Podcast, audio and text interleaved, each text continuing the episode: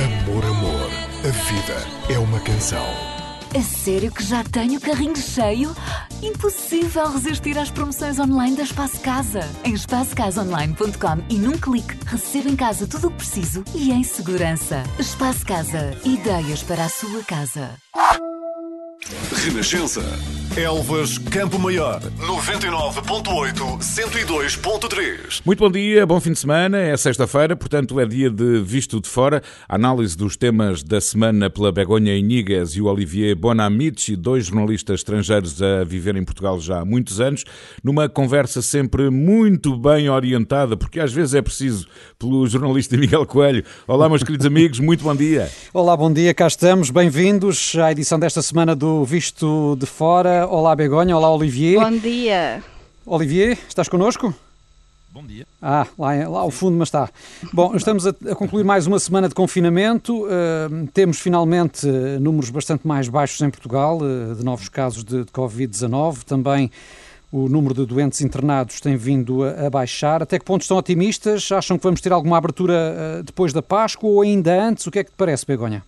Eu estou realista. Dizer, estou contente, acho que non há ninguén neste país que non estexa contente por, por, por estes números, non é? É unha coisa boa, está a custar moito e, e é un sacrificio moito grande para, para todas as persoas, mas eu estou con moito receio, sinceramente, o digo cá na Renascença, porque estou a ver que há moitas persoas que están moito fartas deste confinamento e xa están a desconfinar sin poder desconfinar. Ainda falta un mes e tal, eu penso que sim, que vai continuar isto até, até mesmo depois da Pascua e depois logo se verá no, eh, como se organiza o desconfinamento, mas para mí estou optimista, mas teño receio do que posa acontecer cando isto comece a desconfinar e, e agora xa. E a tua perspectiva, Olivier? Estão-me a ouvir? Sim, sim, um pouco ao fundo um pouco fundo. Mas aqui mas, o nosso especialista em som, Rui Glória, vai, vai envidar esforços para te melhorar. Fala alto, por favor. Eu, eu, prometo, eu prometo que estou em Portugal, eu prometo. Não parece. Um, eu discordo da, da Begonha uh, completamente. Uh, eu acho que vai haver, uh, não vejo outra solução se não haver alívio antes da Páscoa. Não só, portanto, a tua pergunta é: vai haver alívio depois da Páscoa? Ou ainda eu, antes, sim. ou ainda antes, eu acho que vai haver antes da Páscoa por, uma, por duas razões. Agora, eh, uma, a principal razão vai ser uh, a vertente económica uh, que não estou a ver. Uh, daqui a 15 dias, parece muito cedo ainda, mas estamos, ainda não chegamos no mês de março. Se os números continuarem a baixar assim, não estou a dizer que vai haver desconfinamento. A tua pergunta se vai haver alívio. Sim. Ou seja, novas medidas de ligeiro desconfinamento esfaseado eu acho que vai haver. Não vejo outras soluções porque o país economicamente não vai aguentar. Portanto, a, grande questão aqui é não haver precipitação e não andar num desconfinamento que seja uma loucura, com a reabertura de tudo.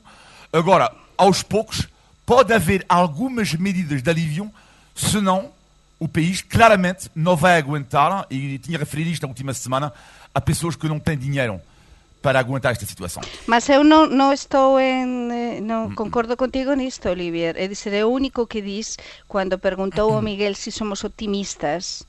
Eu non falei en ningún momento que discordara con desconfinar antes. O único que dis é que estou preocupada porque vexo que há moitas claro, persoas que están xa a non cumprir as normas, como vimos fin de semana pasado. Todos coñecemos casos de persoas que se están a xuntar sin se poder xuntar, porque as persoas están moito cansadas e concordo contigo 100% que a mí o que máis me preocupa neste momento é como que se, eh, que se vai facer precisamente ese alivio ou ese desconfinamento e con certeza que há moitas persoas que economicamente están a pasar por unha crise sin precedentes. Vamos ver como será este equilíbrio eh, gerido ao longo das próximas eh, semanas. Para já vamos avançar, porque no Visto Fora temos sempre espaço reservado aos temas da Europa, numa parceria da Renascença com a Euronet, a rede europeia de rádios. Euronet Plus. E também no plano europeu já vamos falar mais da pandemia, mas antes queria ouvir-vos sobre uh, a situação em Espanha, uh, onde tem sido notícia uma série de tumultos uh, provocados pela prisão de um rapper acusado de glorificação do terrorismo e injúrias à monarquia. provocou uma onda de violência em Barcelona que, entretanto, alastrou a Madrid. Begonha, o que é que se passa afinal? Como é que este músico arrastou toda esta gente? Primeiro, este músico chamase Pablo Rivadulla Duro, coñecido como Pablo Hassel. Pablo Hassel é un coñecido um, desde a longa data da Policía Española e das Forzas e Corpos de Seguranza de España. Entón, eu gustaba porque aquí en Portugal non ouvin a ninguén comentar isto ben. Eh, sempre cando comentamos ou analizamos este tipo de noticias, temos de saber de quen é que estamos a falar. Entón, aquí só se falou dunha parte, é dizer, há unha coisa moito clara eh, que, que ten de ser modificada a Constitución española para suavizar, digamos, eh, as condenas no caso, por exemplo, de determinados comentarios incendiarios, todo iso, non é? Mas en iso concordamos todas as persoas en España. Mas é que este señor o, e disto non se falou en Portugal, o Pablo Hassel eh, é que xa foi condenado. E non foi condenado só por insurias a coroa, que do que se está a falar sobre todo en Portugal agora, nestes días, por, por comentarios incendiarios que disos ten feito moitos nas súas cansoes. Iso pode ser, eh, pode ser analizar se é, mm, se podese condear ou é eh, condenar ou non, e se é susto ou non. Non, é que o problema deste señor é que, se, é que xa foi condenado, e isto é moito importante dizer cá, por, por exemplo, agresores importantes a persoas, entre elas a un xornalista, a un dos nosos colegas, por agredir manualmente e verbalmente nunha conferencia de imprensa. Este señor ten un longo, longo percurso criminal o criminoso. Non é só por estas frases insuriosas desas eh, as súas canções eh, eh, contra a Sim, corona. já percebemos. O certo é que o rastilho está aceso, não é? Sí, sí, está moito acceso e entao este, este home está agora na, na prisão, non é? Eh? E estamos a, a viver estes tumultos eh, nas rúas en Barcelona, en Madrid, noutras cidades españolas, alias, por exemplo, Santiago de Compostela, houve tamén, non é? Eh? Eh, eh, en contra e tamén persoas en Portugal que están a defender, eu xa vin e eu vin hoxe de mañá, a súa liberdade. Mas aquí há dúas coisas. Se é criminoso o que ele diz nestas canções e depois ele tamén vai ser xulgado por todo o que fiz antes. É dizer, non é só por estas canções. Eh? Sim, mas depois temos todo o pano de fundo relacionado com o independentismo catalão, etc. Mo, todo, Olivier, por é isso está-se a aproveitar tu? a situação. Hum. Sim. Uh, sim, é um caso uh, super interessante e a Begonha tem toda a razão quando diz que este uh, artista, entre aspas, tem um passado. É preciso não esquecer que este homem foi condenado para, por ter ameaçado o testemunho de um, um processo que, que, houve contra a polícia espanhóis. Portanto, não é um, um anjinho. Mas a grande questão por trás disso, para mim, tem a ver com, e aconteceu também em França isto no passado e no presente, que é, é possível ou não uh, deixar passar uh, artistas, uh, entre aspas, que apelam ao ódio uh, ou fazem apologia ao terrorismo. Uma coisa é cantar, eu tenho o direito, por exemplo, isto são as leis. Eu tenho o direito, e as leis são iguais, neste caso, iguais de forma geral, em Espanha, em Portugal, em França, nos países democráticos. Eu tenho o direito de fazer uma canção dizendo, por exemplo, que eu não gosto dos polícias. Eu tenho o direito. Agora, não tenho o direito de apelar ao ódio contra os polícias. Portanto, isto são as leis. Ou seja, eu, não, eu posso dizer, por exemplo, que não sei, que gosto da religião muçulmana ou não sei o quê, que, mas eu não tenho o direito de fazer apologia do terrorismo. Não tens. Portanto, as leis são claras, ainda bem que são claras. Tu não tens o direito a apelar o ódio contra a polícia ou apelar a, a, a apologia do terrorismo. E estas pessoas, existem leis, têm que ser condenadas porque a liberdade de expressão, sim, mas o apelo ao ódio, non. Se me permitirem, vou ler alguma das súas frases incendiarias para que os nosos ouvintes perceban e consideren. Merece que explote, estou a ler en español, el coche de Pachi López, que é un deputado socialista español, e dizer, está a, a dizer que sí. Non me dá pena tu tiro en la nuca, Pepero, eh, está a falar do Partido Popular. Me dá pena eh, el que muere en una patera no me da pena tu tiro en la nuca. ¿eh? Está a, defender atentados terroristas.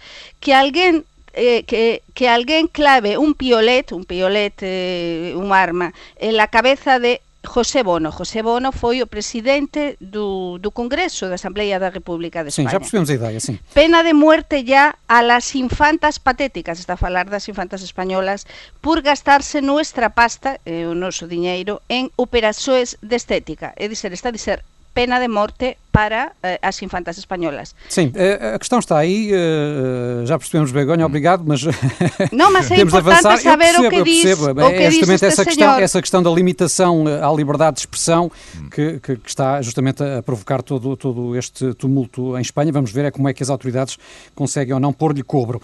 Até porque uh, há poucos dias tivemos também as eleições na Catalunha, onde os partidos independentistas saíram reforçados e, e, também, hum. Olivier, importa saber até que ponto é que os resultados destas eleições podem eh, trazer de novo à tona a questão da autodeterminação catalã. Sim, porque o que é super interessante nestas eleições da Catalunha é que algumas coisas mudaram uh, em relação às outras eleições, mas o impasse político mantém-se.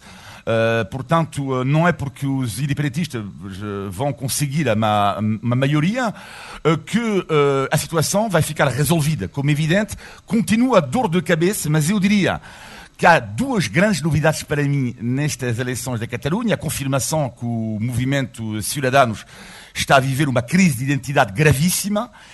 E depois a questão do partido Vox, uh, que tem um resultado impressionante. Uh, e uh, estive um pouco a analisar, seguindo de perto as eleições da Catalunha, o, o, resultado do Vox. Por lado, não é uma surpresa, porque o Vox nasce de uma certa forma da questão, ganha força com a questão da, da autonomia da, da, da, Catalunha, por assim dizer. Mas, por outro lado, analisando quem vota Vox, fiquei impressionado, porque o partido Vox obtém grandes resultados nos bairros mais ricos de Barcelona e, ao mesmo mesmo tempo consegue um resultado impressionante, nos bairros mais uh, obreiros, uh, portanto, de, de, de, operários, para assim dizer, uh, no bairro de Barcelona. E isto é um partido político que está a ganhar terreno cada vez mais em Espanha e que não corresponde a uma franja política, ou seja, não são apenas os mais pobres, por assim dizer, pessoas mais em dificuldades que votam neste partido. É muito mais abrangente do que isso e, e isto é um sinal político forte até o nível nacional espanhol. E as suas notas, Begonha? Sí, para aportar a más-valía de ser española e coñecer a realidade de España acá, digo o seguinte. Primeiro, houve análise as, os resultados. Houve unha altísima extensao. Isto condicionou muitísimo, iso que están a dizer todos os analistas, estudios Sim, de mercado pouco, en España. pouco máis de um quarto dos, dos eleitores. Por Por qué? Porque os constitucionalistas, é dizer, as persoas que non votan eh, os partidos independentistas, moitos deles ficaran por medo a ser contagiados en casa. Número 2. É verdade o que está a dizer Olivier. Aquí ábrese unha crise, unha mm. crise grave, aliás, na direita española, sobre todo no Partido Popular, porque isto ten unha leitura nacional, en clave nacional, e tamén no partido, como explicaba Olivier, Ciudadanos. Mas vamos tamén cos resultados en sí. Temos, por un lado, unha victoria importante presidente do Partido Socialista eh, e do Pedro Sánchez, do, e así se está a analizar e avaliar en España, do Pedro Sánchez, do primeiro ministro español, porque con esta crise pandémica sale reforzado porque mm, eh, os votantes na Cataluña eh, confiaran en ele e confiaran no seu candidato que foi o anterior ministro de Saúde, Salvadorilla. Mas a súa diferenza, a Vitoria, foi tan asustada, tan asustada que, como se explicarán cá, eh, teñen maioría absoluta os partidos partidos independentistas. Mas aquí se produz unha cousa importantísima e que por primeira vez na historia democrática española Esquerda Republicana de Cataluña, Esquerra, que é un partido de máis de 100 anos de historia, eh, ultrapasou en votos o partido de Puigdemont, es decir, que fica, lembre, mm. Puigdemont está en Bruselas e fica en terceira posición. É dizer, Esquerra Republicana de Cataluña, que está quasi con os mesmos votos ou moito perto do Partido Socialista, o gañador ten nas súas maus agora decidir que todo todo, todo apunta a que, a que vai tentar este goberno, digamos, independentista, non é? Eh? eh, mas ten nas súas maus optar por este goberno independentista ou se coaligar ou chegar a algún tipo de acordo co Partido Socialista de Salvadorilla. Que acontece? Que no, eh, no Congreso dos Deputados en Madrid, de feito, Esquerra Republicana foi un dos grandes aliados do Pedro Sánchez. Por tanto, está todo en aberto, mas todo aponta todo apunta, mas en política nunca se sabe, a que vamos a avanzar para un goberno independentista. Ah, um governo independentista, pois essa é a principal Mas nunca se espanhola. sabe. Estamos agora em fase de negociações. Teremos, teremos de acompanhar também nos próximos dias o evoluir dessas negociações na Catalunha. Eu gostava de ouvi-los ainda, claro, sobre então a, a, situação da pandemia pela Europa e em particular nos vossos países, sendo que tivemos, Olivier, uh, agora mais um atropelo na vacinação e, e, no caso, protagonizado por Nicolas Sarkozy, o antigo presidente francês que, uh, pelo que se sabe, passou à frente de milhões de pessoas. Sim, neste momento a grande questão é que o médico dele uh, diz que uh, ele precisava mesmo.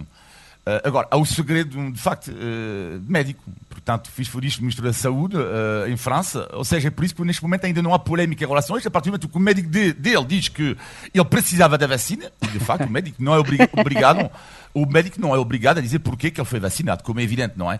Agora, em França, eu acho que eu diria que neste momento, uh, queria partilhar convosco em relação a questão sanitária, uh, uh, como vocês já sabem, não é? Há o recolher obrigatório em França, mas não há confinamento. Mas rapidamente dizer que, porque o debate, eu acho que pode vir a acontecer em Portugal. Há um, há um cinco membros do comitê científico em França, uh, que aconselho diretamente o presidente Macron, que fizeram um artigo na revista Cerebro, The Lancet. o artigo saiu esta manhã. Dizem que uh, a França e a Europa não vai chegar rapidamente uma imunidade coletiva por causa dos variantes. E a proposta deles, que está a ser uma grande polémica em França hoje, é, eles consideram, por causa disso, os mais velhos têm que ser confinados. E os mais jovens não. Resumindo, estou a caricaturar, não? portanto, é a proposta deles é para a sociedade avançar, porque eles consideram que o confinamento tem demasiados estragos ao nível económico e ao nível psicológico, e eles consideram que, como não vamos chegar, segundo eles, à imunidade coletiva, os mais velhos têm absolutamente que ser confinados para os mais jovens, eles viverem um pouco mais a vida deles, como podem calcular, é uma proposta Sim. super polémica. Claro, e, e, em Espanha, Begonha, eh, a situação, apesar de tudo, ao nível da pandemia, tem vindo a, a aliviar sim, bastante. muito, a aliviar bastante, sim, sim. Tem, tem um xeito bastante parecido a, a Portugal. De feito, há comunidades autónomas que están xa des, eh, o confinamento que, que temos en España é tamén un bocado a carta, non é? Como xa temos explicado tantas veces. Non é tan riguroso como cá, por tanto permite un bocado máis de liberdade entre as, as persoas, mas é verdade que, por exemplo, eh, a hostelería, eh, restaurantes, comercios e tal, teñen uns horarios moito rígidos de funcionamento, non é? E en algunhas comunidades autónomas están fechados, mas xa se anunciou, como é o caso de... En Madrid non fexaran, por exemplo, mas que se vai aliviar aínda máis, mas tamén há moitas persoas persoas que están a alertar na, na opinión pública española por causa precisamente da Pascua, eh? e están a alertarse desde a mes e tal a dizer que non pode haber unha Pascua eh, como se teve o Natal. E lembren que en España se puseran bastantes limitações nas mesas sí. de Natal. E non chegou a España a situación de Portugal. Mas que o turismo, que o turismo non pode funcionar como tal. De feito, estánse a probar, nas, isto é interesante e acho que interesa aos nosos ouvintes, nas diferentes comunidades eh, autónomas españolas, eh, axudas xa máis grandes, eh, consistentes, a hostelería precisamente, os bares, restaurantes, hotéis, precisamente para tentar frenar o impacto gravísimo que a queda do turismo na Pascua pode ter, porque a Pascua é un momento tanto en España claro. como Portugal de facer pequenos paseios, non é? Perto de casa, 200 kilómetros, 300, pasar dois, tres días, mas isto non vai poder ser así. Por iso xa se están, eh, xa se aprobarán as, as axudas, algo parecido tamén a Portugal, mas a ideia é que cheguen xa as persoas máis afectadas para que posan se aguantar pelo menos até o verão. Muito bem, vamos avançar, recordar apenas que o Visto Fora é uma parceria da Renascença com a Euronet, a rede europeia Europeia de Rádios. Euronet Plus. E por cá uh, acabam de ser alargados esta semana os apoios para os pais que estão em casa em teletrabalho, uh, com crianças uh, a seu cargo.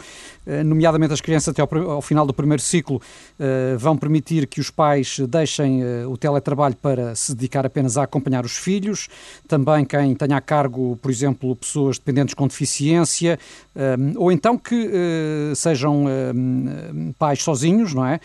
Têm direito a uma majoração dos apoios e a não realizar o teletrabalho. Era uma injustiça que só agora foi corrigida, Olivia, o que é que parece?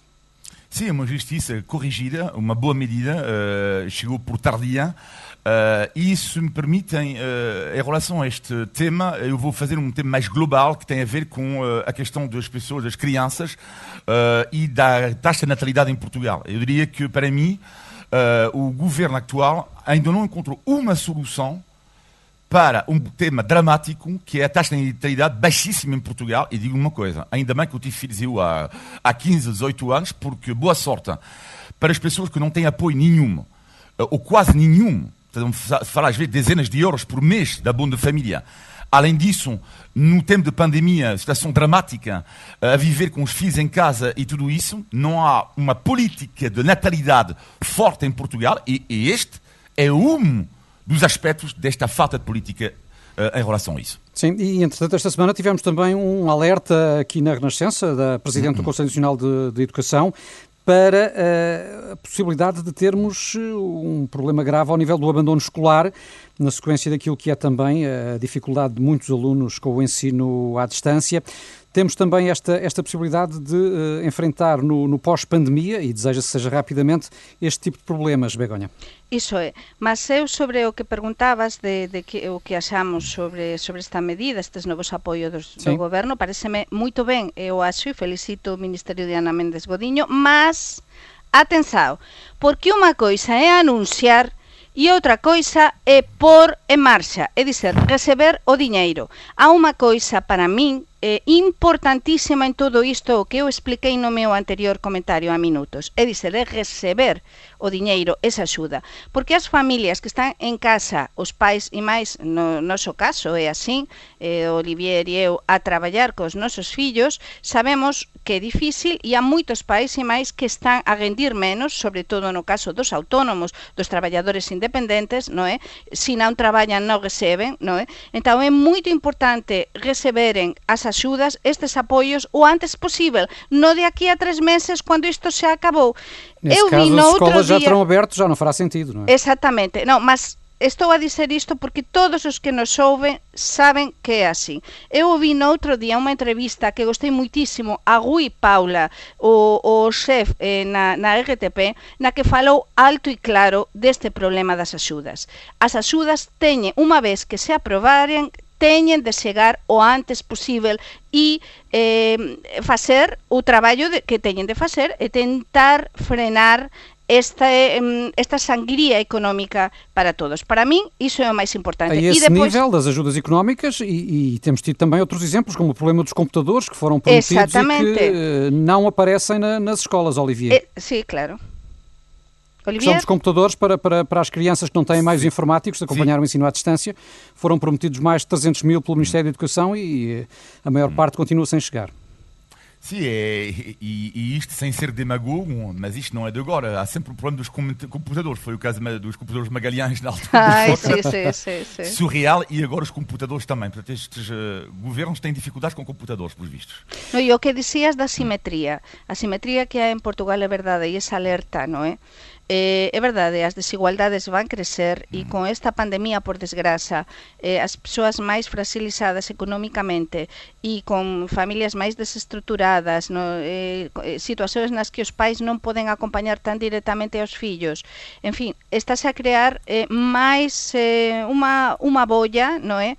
importante e un desaxuste. Com consecuencias que podem ser para moitos anos. Para moitos anos. E debemos estar moito, moito atentos. Por iso é importante que o goberno... Queria, queria, vai por diante. Queria avançar porque temos aqui ainda dois temas sobre os quais gostava de ouvir os vossos comentários breves. Hum, temos esta semana, de ontem mesmo, a decisão do Presidente da República de enviar a lei da eutanásia para o Tribunal Constitucional. Até que ponto é que é um tema também que suscita interesse em Espanha, Begonha?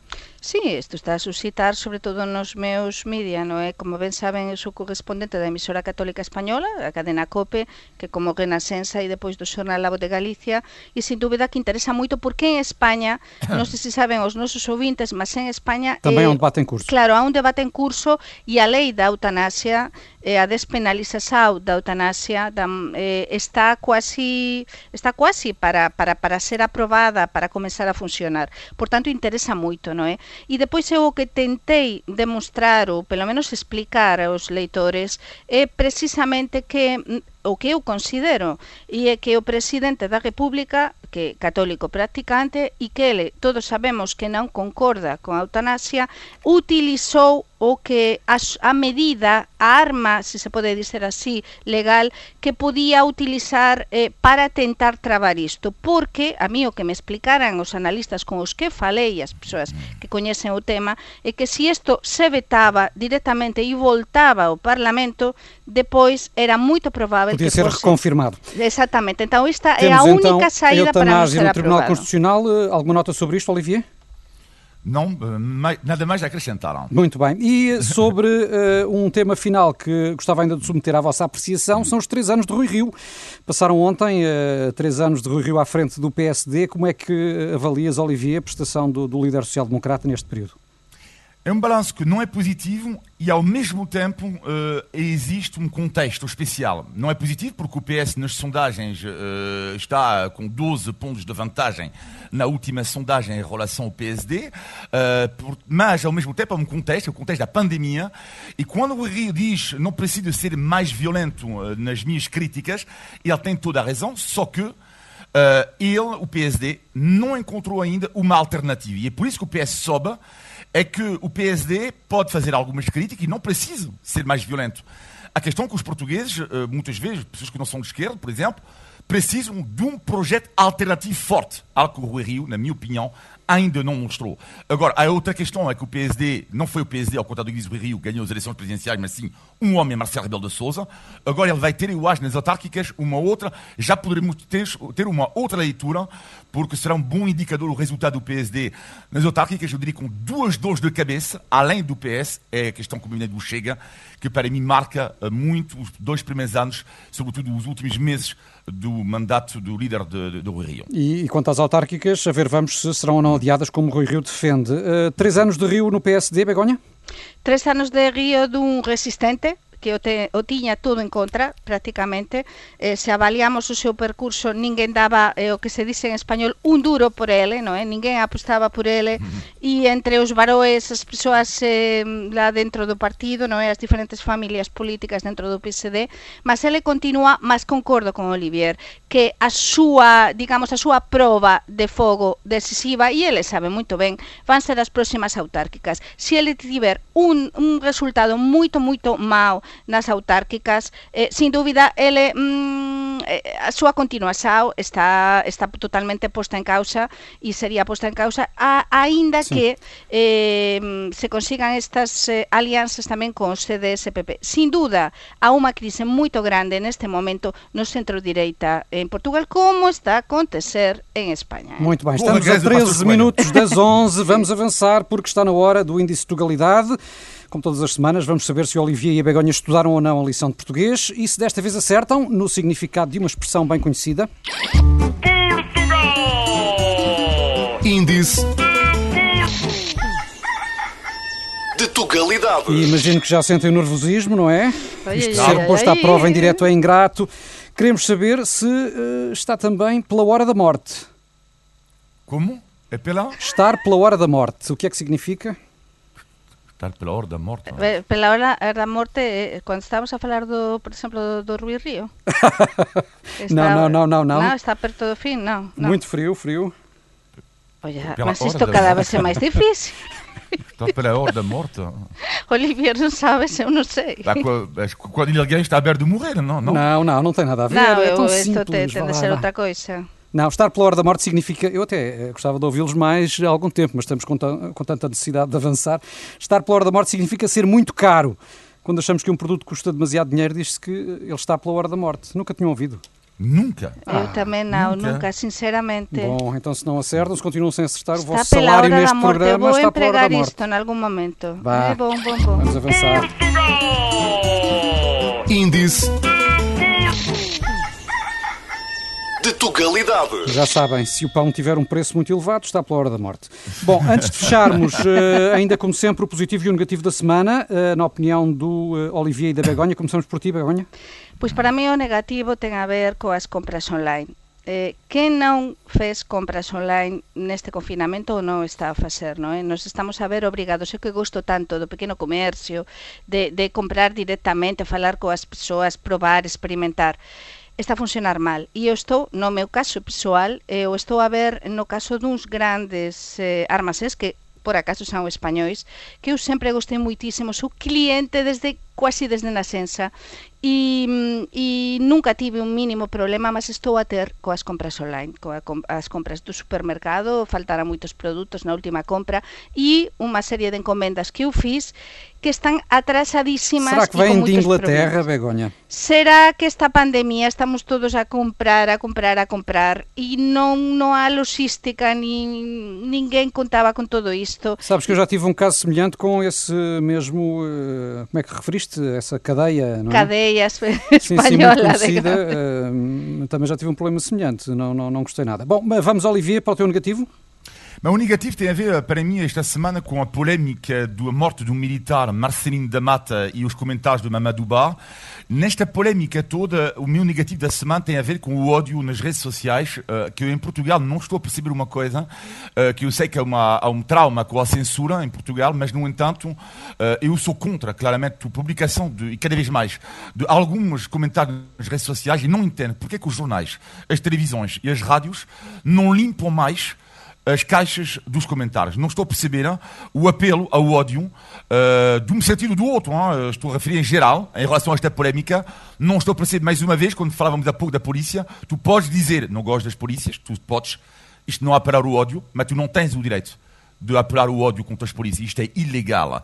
E perante isto tem que haver mecanismos que proíbem isto. Vamos aos positivos da semana, Begonha. Pois vamos terminar con coisas positivas. Claro que sí. Dúas iniciativas fantásticas. Unha delas, mm. Viciños a Xanela, do meu, dun amigo meu español, que desde os balcoes de Oeiras comenzou con solidariedade eh, ao comezo da pandemia. Esa solidariedade comenzou a crecer até tal ponto que agora teño unha rede de apoio contra a fome enorme en toda en toda a zona de Oeiras que eh, gañou, e por esta rede de apoio, o Premio Europeo de Solidariedade. Bravo e unha salva de palmas para o Íñigo Hurtado e tamén para outra iniciativa do norte de Portugal, eh, do Consello de Mirandela, que este fin de semana o Consello decidiu contratar a todos os restaurantes para ofrecer eh, gratuitamente o rancho, o famoso rancho de Mirandela, ás persoas de lá. Unha boa iniciativa, sí señor. Muito bem, secundamos. Olivier, o teu positivo. A poesia da semana tem a ver com um jogo que eu faço em casa, mas que vocês todos eh, podem fazer em casa durante o confinamento, que é o jogo que eu chamei o jogo do Gling Gling. O jogo Portanto, do? Do Gling Gling. Vais perceber porquê. Do Gling Gling. E com certeza todos já fizeram isso. Todos. Que é o jogo do Gling Gling. É, no confinamento. no confinamento, como é evidente, está, estamos a receber mais coisas em casa. Portanto, é o Uber Eats, ou as compras do supermercado, é Há outras um que livro. não chegam, como as da Begonha. E, portanto, é o jogo da campanha. É o jogo quem é que toca a campainha. Porque cá, como o Gling Gling, é Gling Gling, quem é? É para ti, é para mim. Gling Gling, são as ah, Gling Gling. É que a minha faz trim-trim. Ah, trim-trim, ou Gling Gling. Sim, Gling Gling é uma campainha, uma campainha francesa. Trim-trim pode ser uma campainha portuguesa. Mas o jogo do Gling é uma loucura, porque tantas coisas em casa uh, e às vezes não sabemos para quem é, para o filho maior, para, para mim, para a companhia, para quem é o jogo do Gling Portanto... Mas ten, teñen de chegar os produtos, isso é importante que cheguen. Depois chega o Gling. Mas... Sim, sim, sim, sim, sim, sim. Como é que se diz Gling Gling em espanhol, Begonha? É Gling Gling? É, rin Rin.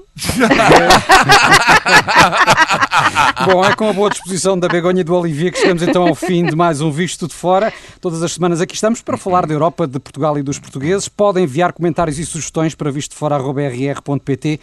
Olivier Bonamici, Begonha Inigues, Paulino Coelho e assim que nos segue todas as sextas-feiras. Um bom fim de semana. Um abraço. Um abraço. Bom fim de semana. Quando e como quiser.